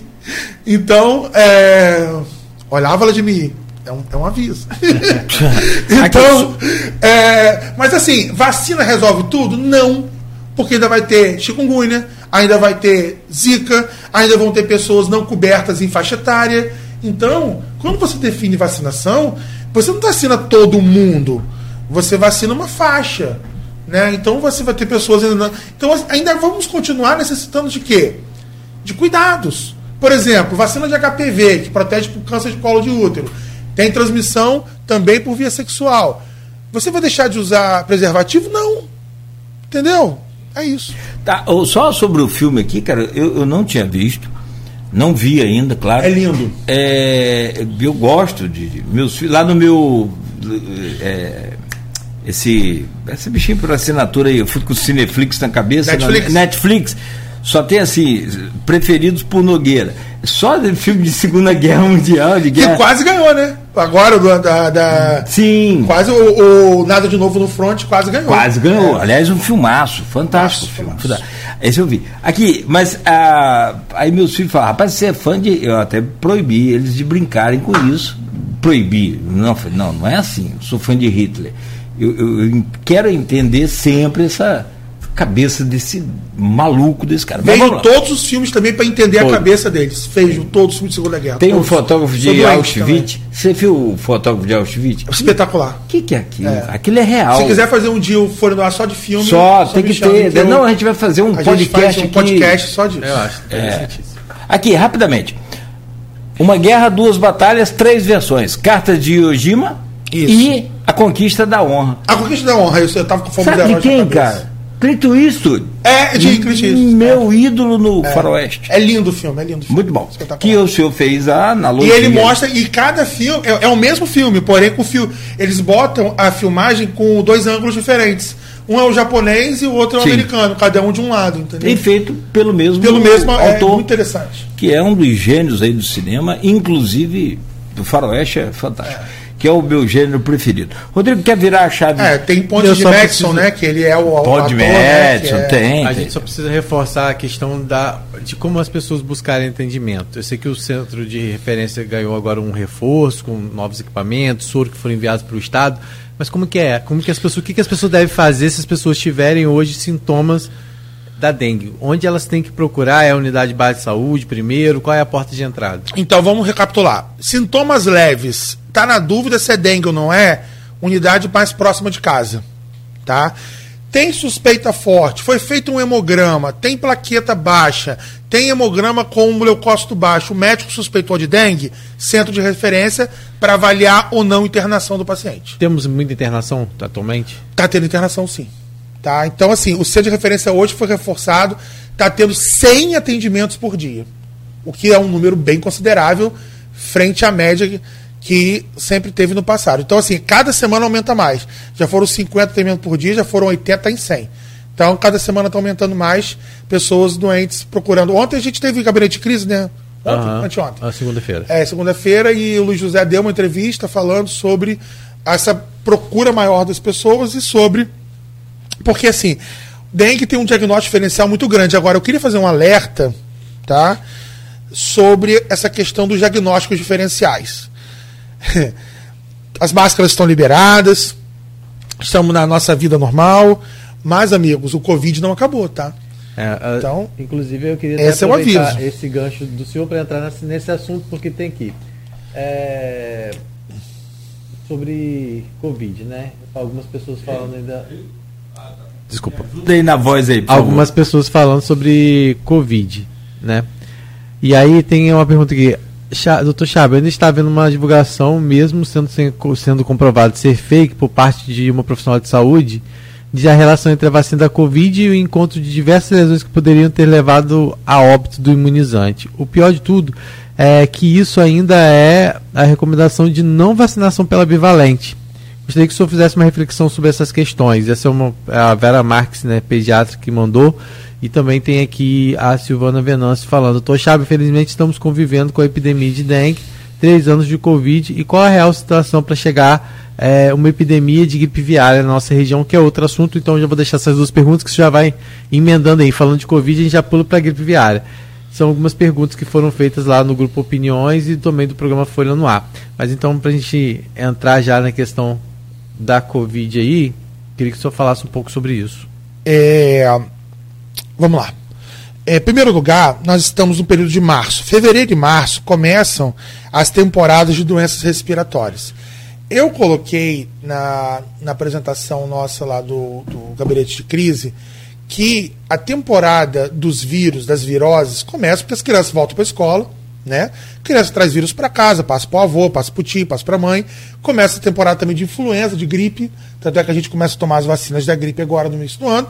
O inverno, estamos no outono, que é um período de transmissão também viral. Aumenta 30% a, a, a, transmissão de doença respiratória, no, no inverno 50%. Destacamos agora a gripe, né, influenza, então, destacamos o vírus sincicial respiratório, cuidado com ele, que é o que causa bronquiolite nas crianças, e aquela virose que não acaba dos idosos, virou o idoso fica tossindo, secreção, etc., sem febre. Só que a Covid continuará entre nós, né? Pois a Covid agora ela está mais endêmica, ela está se transformando em uma virose também é, junto com as outras. Então, quando você tiver tossindo, nariz entupido, é, parecendo um quadro gripal e tudo mais, não chega pro seu amiguinho, seu coleguinha no trabalho e fala assim: ah, eu tô com alergia. Não, faz um teste, meu filho. Porque a gente está cansado de ver o colega no trabalho falando assim: ah, minha alergia, ah, minha alergia. Quando vai ver, é Covid. Faz o teste. Aliás, essa tá Covid está entre nós desde 2001, depois veio. 2000... É, o Covid sazonal sempre vai ter. Vai ter, né? mas ele agora está. Ele agora. Agora, com a pandemia. Pandemia, ele entendi, apareceu forte, né? Então, o 19, que agora virou essa subvariante da Omicron, ela vai continuar entre nós, porém com essa característica gripal, tá? Então faço o teste porque e a vacina, né? E a vacina, porque a vacina agora, e aí vem um detalhe, porque agora ela está transmitindo entre nós. Foi feito um estudo em criança de 5 anos de idade que 80% nesse período agora de fevereiro e março das transmissões virais são vírus respiratório e 20% é Covid-19. Se você tem uma vacina para fazer, faça. E o detalhe maior estão aonde? Nos idosos, pois quem está na faixa etária para receber a bivalente, tome a vacina bivalente. Por quê? Porque ela é capaz de cortar a transmissão. E é, quem é que está podendo tomar no é, Atualmente, acima de 60 anos de idade, começamos a fazer profissionais de saúde. Né? Nos hospitais, estamos começando a fazer profissionais de saúde. Então, por quê? Porque a diferença dela para vacinas de primeira geração, Pfizer, AstraZeneca e as outras, é que essas outras só reduzem os danos. Você não vai deixar de internar, você vai deixar de morrer para CTI. Essa outra reduz você ficar com essas viroses sucessivas, reduz passar para o amiguinho, para o coleguinha do trabalho, tudo mais. Agora, ah, eu estou tendo reação com a vacina bivalente. Sim, é possível. Qual é a, reação? Você ficar um pouco indisposto, como qualquer vacina faz. Por que, que isso pode acontecer? Também, mais uma vez, pela teoria sequencial. Que teoria é essa? Você toma várias vacinas do mesmo antígeno, você vai criando anticorpo, anticorpo, anticorpo, anticorpo, anticorpo. Então, se você tem é, isso, toma lá seu antitérmico, toma sua dipirona, né? Se você tiver um pouco de dor, mas no máximo vai ter isso. Porque se a gente tivesse uma mortalidade de pessoas por vacina, os Estados Unidos estaria em catástrofe. Foi o país que mais fez bivalente. Então, meu amigo, se você está disseminando uma, uma, notícia falsa e um idoso receber isso e não tomar, e ele morrer, a culpa é sua. É isso que eu sempre falo para as pessoas. Nós somos responsáveis por aquilo que nós, pelos nossos atos. Tá certo? E para completar a sua pergunta, né, é importante dizer o seguinte: continuamos a oferecer os testes na atenção básica em vários postos, continuamos a oferecer as vacinas. Lá no site da prefeitura tem discriminado direitinho: primeira dose, segunda dose, bivalente, tarará. Inclusive, nos finais de semana, continuamos fazendo as vacinas bivalentes também, que nós temos no final de semana no PU da Saldanha Marinho e no PU de Guarulhos também. Que a gente vai, inclusive, que isso vai se tornar política municipal para sempre. Que os postos fecham 5 horas da tarde, né? Então muitas mães não conseguem vacinar os filhos, nem os adultos muitas vezes querem se vacinar. Então vai ficar para sempre. A gente está tomando a decisão foi ontem para se tornar uma política do município para a gente continuar fazendo. Até se quiser o horário aqui a gente fala. Por favor. Né, é. o... São essas duas unidades. A é, Saldanha. Isso, pra, ó, o, o PH Saldanha Marinho faz a rotina de dois meses de crianças ou mais. Então, a partir de dois meses, tem um bebezinho de quatro meses que está com vacina atrasada. A mãe trabalha todo dia, de segunda a sexta, pode ir no sábado e no domingo, de 8 às 17. Ou de segunda a sexta, de 11 da manhã às 8 da noite. Ah, então, se ela sai do trabalho às 7 da noite, pode levar o filho de noite lá para tomar até às 8. Que maravilha. Clínica da Criança, que é lá em Guarulhos, que nós vamos pleitear Antigo né? PU. Tô mandando mensagem para Arthur, que nem meu amigo Arthur, grande professor. Vamos pleitear uma salinha lá no PU da, da, na Clínica da Antigo, Criança, né? É, no antigo PU de Guarulhos. Uma salinha de vacina vai ficar para sempre. Porque lá é um golaço do prefeito a Clínica da Criança. Que sucesso, Rodrigo.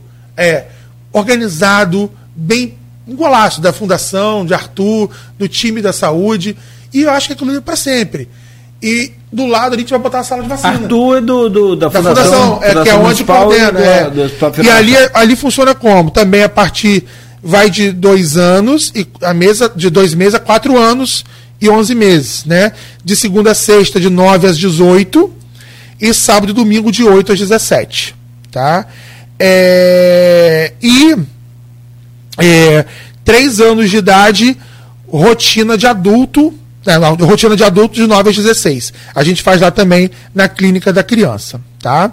É, e na Secretaria de Saúde, a gente faz a rotina de 9 anos de idade ou mais, de 8 a 17. Em breve, se Deus quiser, quando o Ferreira Machado fizer uma reforma, e vai estar em reforma, né? Uhum. O prefeito já anunciou que vai entrar em reforma. A gente vai pleitear, levar para lá o CRI, que é uma sala de vacinas do Ministério da Saúde, que a gente implantou em 2013, faz um ano, faz 10 anos agora, esse ano. É uma sala de vacinas do Ministério, que a gente vacina transplantado, que eu sou o responsável técnico dessa sala há 10 anos.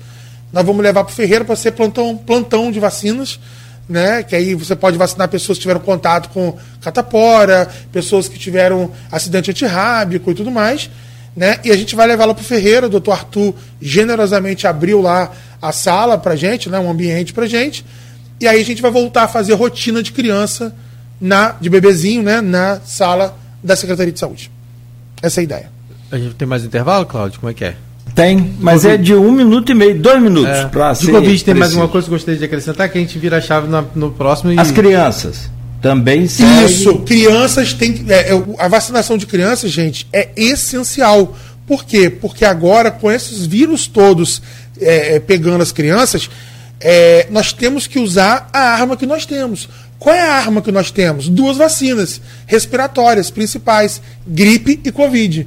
Então, chegou a temporada de gripe, vacina para gripe. Chegou a temporada de Covid, vacina para Covid. Porque o infectologista, o pediatra, quem vai tomar cuidado do seu filho, pergunta a primeira coisa: tomou vacina para gripe? Tomei, ótimo, então vou seguir por um caminho. Tomou vacina para Covid? Não, então faz o teste para Covid. Então a gente sempre faz isso nas crianças, hum. para a gente tomar decisão e conduta né, nas crianças. E aí aquele negócio, né? Na, isso vale para todo mundo. Na dúvida, sempre usar, usar máscara, né? E, uma, e procurar o atendimento médico, né? Eu tenho orientado sempre, né? Tá doente, tá tossindo, é, e usa máscara, né, gente? Vai ficar tossindo no rosto do coleguinha? Não tá certo, né? É uma questão de etiqueta. E também a criança gripada pode evitar até de mandar para o colégio. é, for, essa é uma questão importante. Principalmente se tiver febre, né? Febre se não deve ir para a escola. Aí é. não deve, não, não só pela proteção principal do seu filho, né, do filho, mas também de todos os outros coleguinhas. Meu caro, é, na verdade a pauta com o Dr. Chabel é pauta para é, é, sistema Netflix, fazer uma for... série se a gente for falar, a gente for falar de, de tudo, de realmente tudo. poderia falar. É, é mas a gente consegue, porque houve um êxito aí grande também na vacinação contra a que eu chamo de paralisia infantil. O pessoal fala que é poliomielite, né? Muito bonito esse nome, mas é. eu gosto de chamar de, de. Sou meio da roça, mas eu prefiro ser assim, é de paralisia infantil. E muitas vezes polio, o cara nem sabe o que. Então, paralisia infantil. Eu, eu uso essa, a frase em sua homenagem, tá? Ah, muito lá, obrigado. Lá na muito de crise eu falei, pode depois de paralisia infantil. É, lembra, de você. É. paralisia dói na canela. Tipo aquela é. tropeçada assim na mesa da, da, da, da, mesinha de centro da sala. É verdade. Aí que poliomielite. Então vamos lá. Me, me permita um intervalo só para a gente fazer rapidamente aqui essa, essa, esse intervalo rapidamente e voltar é, com outros temas, outros assuntos e fechando essa pauta aí hoje com o senhor, que já trouxe aí uma, uma série de, de novidades e de spoilers também para a gente seguir anunciando aí, né?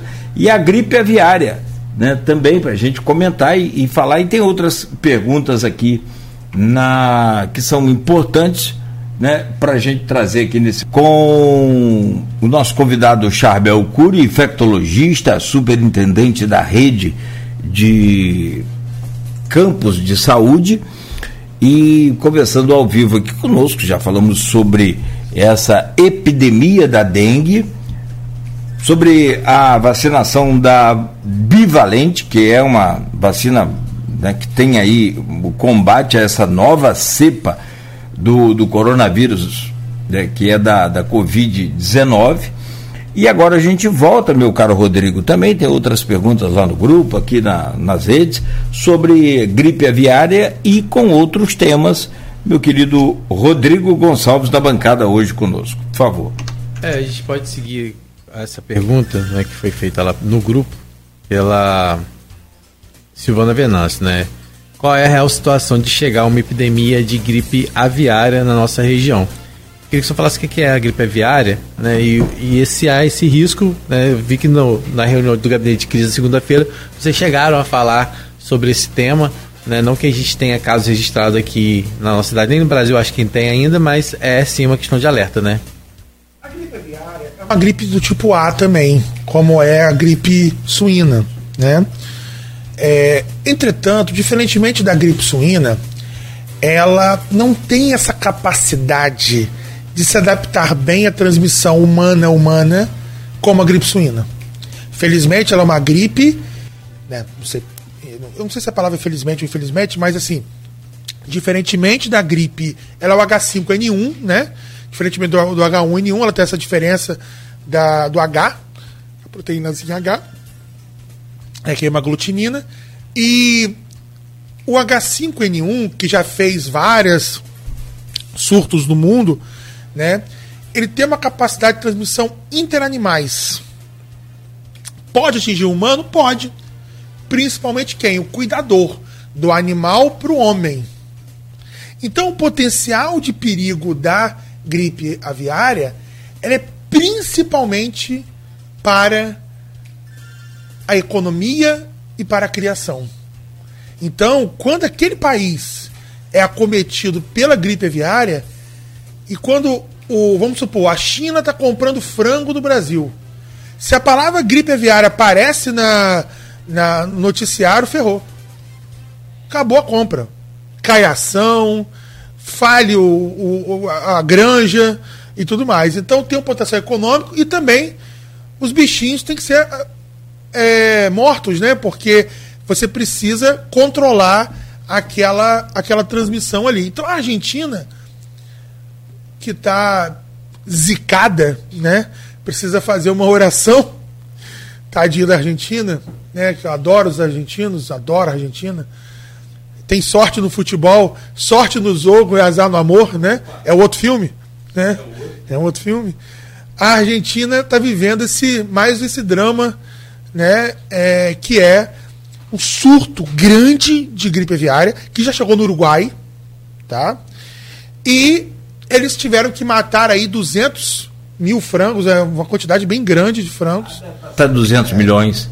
Então, dizer, porque aqui nos, no, no, no, no, Espírito Santo, por exemplo, teve uma. Lembra da, daquela Sim. época da, da, da, gripe aviária ali? Foi uma quebradeira. É, é quebradeira. Então, é, o que, que aconteceu? Nós fomos procurados pelo diretor da Defesa Sanitária, Cláudio Vilela, uma pessoa que a gente já tem uma parceria de muitos anos de alta competência do Estado. Top. E o Ministério da Saúde, preocupado, né, com o Ministério da Agricultura também, preocupado com essa questão da gripe aviária, começou a orientar as defesas sanitárias a procurarem as Campos é uma cidade fortemente agrária, né, e também tem criação. Desculpa, 200 mil. 200 mil, é, 200 mil francos. Então, o, pela vocação agrícola de Campos, pela vocação nossa, nós somos uma das cidades mais importantes do interior do estado, nós temos, nós somos uma área de interesse, né? E como o Rodrigo Carneiro pode falar, tudo acontece com Campos, né? Primeiro caso de, de variante Delta, claro que foi aonde? Campos, né? Primeiro caso de monkeypox, né? Óbito por monkeypox, que foi a falar nisso, gente, queria dar aqui em primeira mão no Folha no Ar, né? É, vacina do monkeypox chegou, vai chegar qualquer momento, nós vamos começar a vacinar mas que é o, a varíola dos macacos, né? Mas especificamente vai ser direcionado para pessoas que tenham imunodeficiência, baixa imunidade severa, tá? Depois eu posso voltar e falar um pouco mais sobre isso, Sim. mas vai ser no âmbito mais do CRI, que são pessoas de baixa imunidade, imunodeficiência.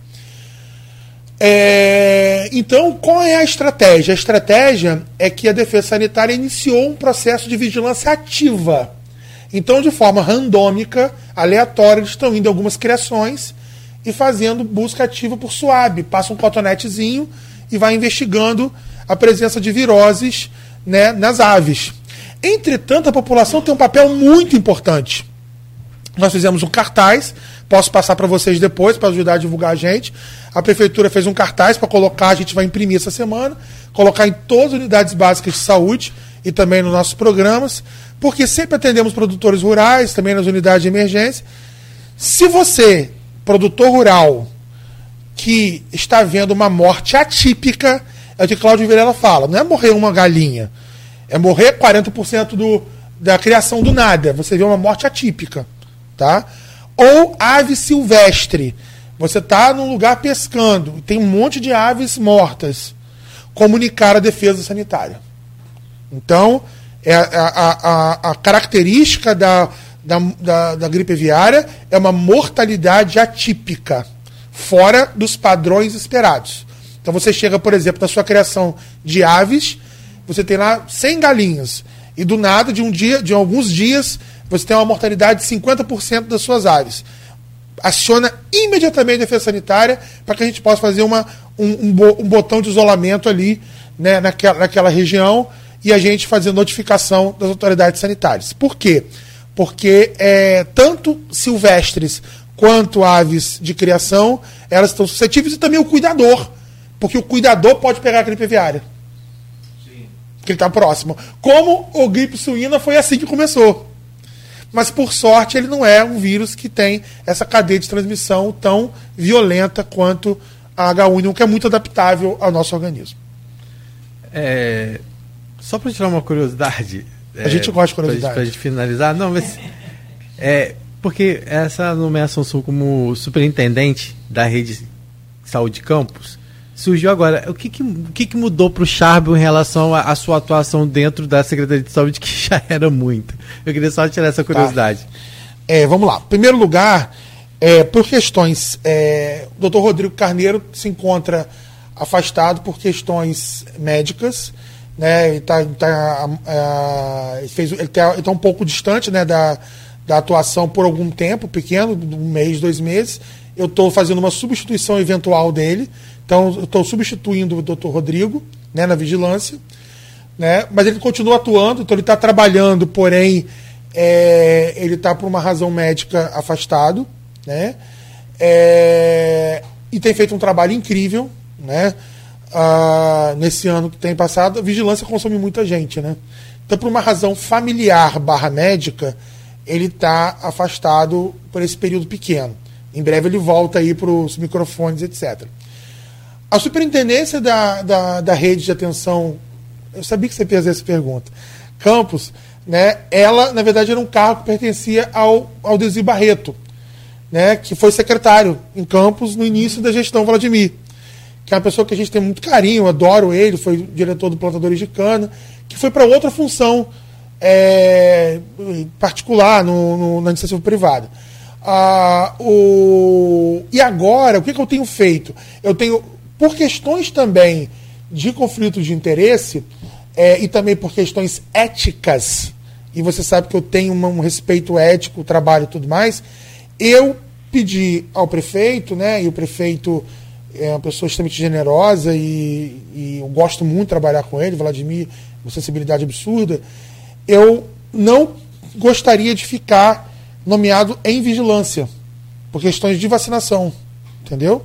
Então, por questões de clínica e tudo mais. Porque agora eu tenho clínica em campus, né? Então, por isso, eu preferi estar em outro cargo. É questão ética. Questões éticas. Sim. Então, por questões éticas, eu tenho um trabalho de ética muito forte dentro de mim. E eu preferi estar em outro lugar para que eu não tivesse conflitos de interesse. Né? Então, dentro da gestão pública, o, eu sou servidor, né?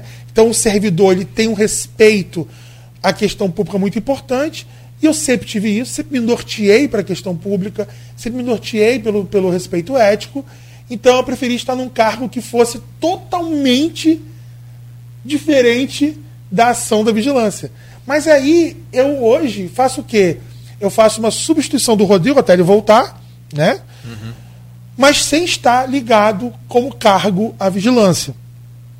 O que é ótimo. Tá?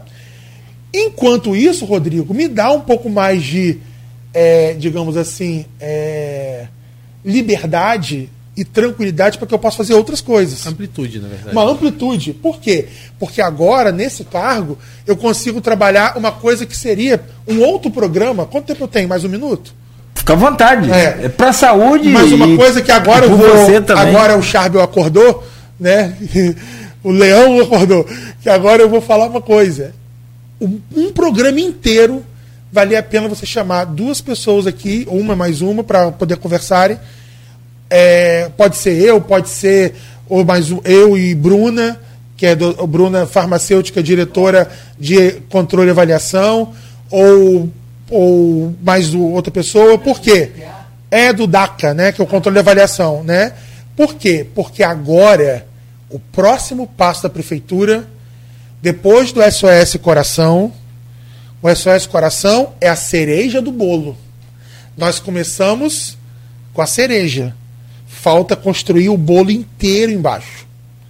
E isso está sendo feito agora. Com a inauguração agora que vai ter de Baixa Grande, que o prefeito vai anunciar, uhum. né? que vai ser a policlínica. Campos vai fazer uma coisa que nunca fez, Rodrigo. Nunca fez em mais de 40 anos de Secretaria de Saúde. Linhas de cuidado hierarquizadas do SUS. Porque o SUS tem uma hierarquia: atenção básica, secundária e terciária. Então, primária, secundária e terciária. Então, primária, eu estou com pressão alta. Certo? Tem. Ah, o senhor tem paciente na família que teve infarto? Eu já tive. Meu, meu avô morreu com 40 anos. E agora, infelizmente, meu irmão também com 40 anos. Tem fator de risco? Tem. O senhor já fez eletro? eletro? Não. Como é que era em Campos? parar num hospital, pega uma ficha, nananã. Então agora não, agora. O senhor mora onde? Ah, eu moro em São Martim. Aonde vai ser agora? Regionalizado em Baixa Grande, onde você vai ter especialista para atender e dar um parecer para ele, fazer um eletro, fazer um, um raio-x, ter um especialista próximo. Então, a área secundária, que a prefeitura nunca teve esse protagonismo, vai ser ali para você criar prevenção e promoção da saúde. Ah, eu tenho um pé diabético, porque eu sou diabético e já estou com lesão no pé. Vamos abrir um polo de pé diabético nas policlínicas.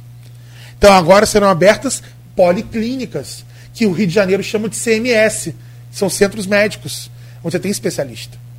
E dali, a direção de controle e avaliação vai regular para os hospitais. Não, eu preciso internar esse paciente. Eu preciso fazer uma cirurgia. Entendi? Preciso para o CTI. Então, isso é uma rede com hierarquias. Que doutora Vera, que está nos assistindo aqui, pensou isso ó, há muito tempo atrás. Mas infelizmente não teve apoio político. Não, Vera Marques. Está vivendo aí. Tá perdão, perdão. Que é que fez esse pensamento, criou tudo, escreveu tudo, tudo mais. E a prefeitura agora, que tem um prefeito que ama a saúde, e um vice-prefeito que é agricultura e saúde é do ramo. tempo, do ramo, é do ramo, é do ramo falaram só uma coisa, tá, toca o barco. Por isso que o doutor Ábido veio pro grupo, conseguiu fazer o SOS Coração, que ele queria fazer há muito tempo. Desde a época lá uhum. do nosso Tasmânia. Né? O diabo da Tasmânia. Né? Você sabe quem é. E aí. É... Não preciso nem dizer, né? Eu preciso de legenda. E aí o que aconteceu? o, é, o, é apelido, né? Uhum. Tasmania. E aí o que aconteceu? Deu certo. O SOS Coração salvou já duas vidas. E vai salvar, Rodrigo, sem brincadeira, em mais um mês, mais umas cinco. Só que essa é a cereja do bolo. Precisamos evitar que ele chegue até lá. Uhum. Meu irmão, que é advogado, tem uma frase que eu adoro: fato gerador. Nós temos que evitar o fato gerador.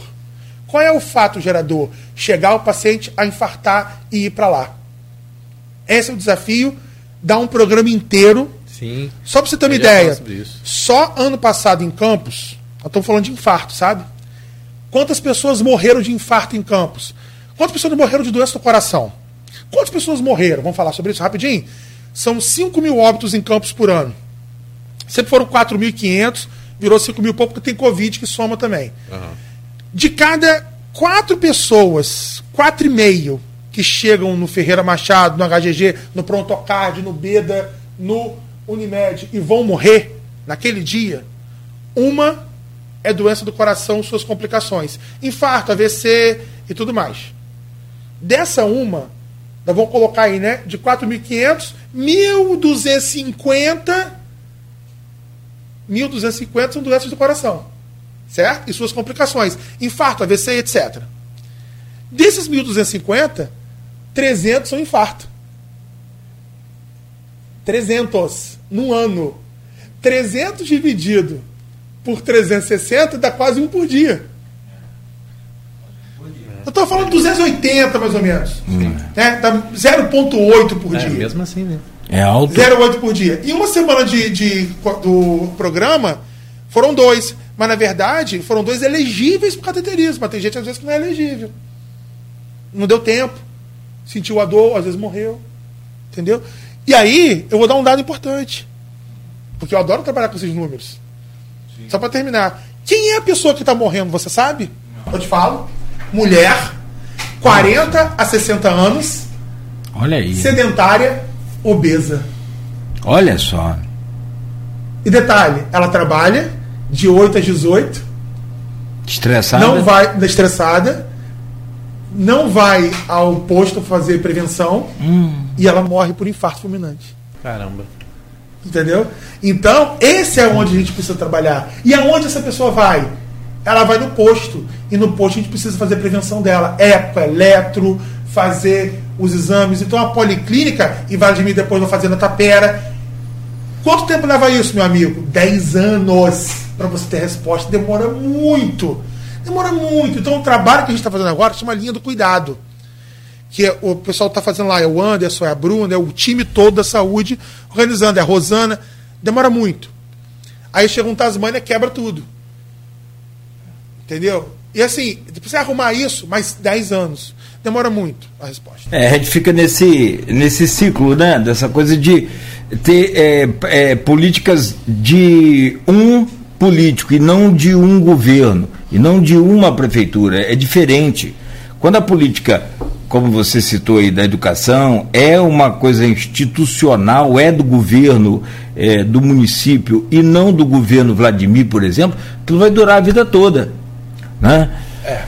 Meu caro Charbel, eu quero agradecê-lo, dizer que é sempre renovada essa honra de poder recebê-lo aqui e também parabenizar pelo seu trabalho, pela sua eficiência, fazer coro aqui a esses ouvintes todos que postaram aqui, né, lá desde o Juninho Virgílio, que é, que é vereador. Ah, não conta que eu sou fã dele. É, é não, aí não conta. Aliás, uma informação de bastidor, Rodrigo, atenção aí pra, para a votação hoje das contas de Rosinha. Não haverá oração. Não haverá. Hum. Perfeito? Muito bem, de mãos dadas. Mais um dia, Rodrigo, pra você descansar, ficar tranquilo. É. Rapaz, se rezando o trem tá ruim, imagina se, ó, você repensa isso aí. Bem, é, então vai um abraço lá para os ouvintes, todos. Né? Um abraço para todos aí, obrigado pelo, pelo carinho da Copa. Tá certo. E mais uma vez, então, ficamos aqui de portas abertas desse. Parabéns a vocês, né, pelo trabalho incansável diário de vocês. É, aquilo que você falou, a dengue existe no Brasil desde 82. Dois. Eu tenho 33 anos aqui é, de rádio, então são 33 anos trabalhando contra a dengue. E parece que não valeu nada, mas eu acordo todo dia com a mesma disposição de 33 anos, porque senão você não, não, não sai da cama. Olha, é, lembra que o Thor falou uma vez? Hum. O Thanos é só mais um bastardo que nós iremos enfrentar. São, é, todo ano tem uma coisa pra gente enfrentar. Acaba a Covid, vem dengue, depois chega a febre amarela, é assim mesmo. Mas é quando mesmo. a gente começa a trabalhar as crianças, que eu sempre falei Aí isso, é futuro, aí né? sim, nesses 30 anos ele já teria colhido frutos. É. Meu caro Rodrigo Gonçalves, bom dia para você. Boa cobertura lá na Câmara hoje, né? E até amanhã, sete da manhã. Até amanhã, estamos de volta, trazendo todas as informações do que vai ser hoje essa votação lá, né? Por enquanto está na pauta, vamos ver se vai ter colo suficiente para isso e qual vai ser o resultado. Aí amanhã a gente traz todas as informações aqui. Perfeito, perfeito. Bom, vamos seguir. 9 e 10 da manhã, começamos ao vivo com o Dr. Charbel Cury, infectologista e superintendente da rede Campos de Saúde Pública. A gente volta amanhã às 7.